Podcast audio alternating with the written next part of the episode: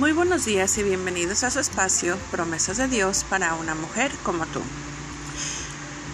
Debemos dar gracias a Dios porque Él es nuestra salvación, Él es nuestra fuerza y Él es una nueva canción cada día que nosotros abrimos nuestros ojos. Confíen en Él y ya que ponemos toda nuestra confianza en Él, no teman, no hay nada más que temer porque nosotros sabemos que Él siempre va a estar ahí para ayudarnos, para consolarnos y para guiarnos. Así que siempre tengan en mente que en Dios nosotros somos salvas. Y con esto yo les quiero leer del libro de Isaías capítulo 12 y versículo 2, que dice, Dios es mi salvación, confiaré en Él y no temeré.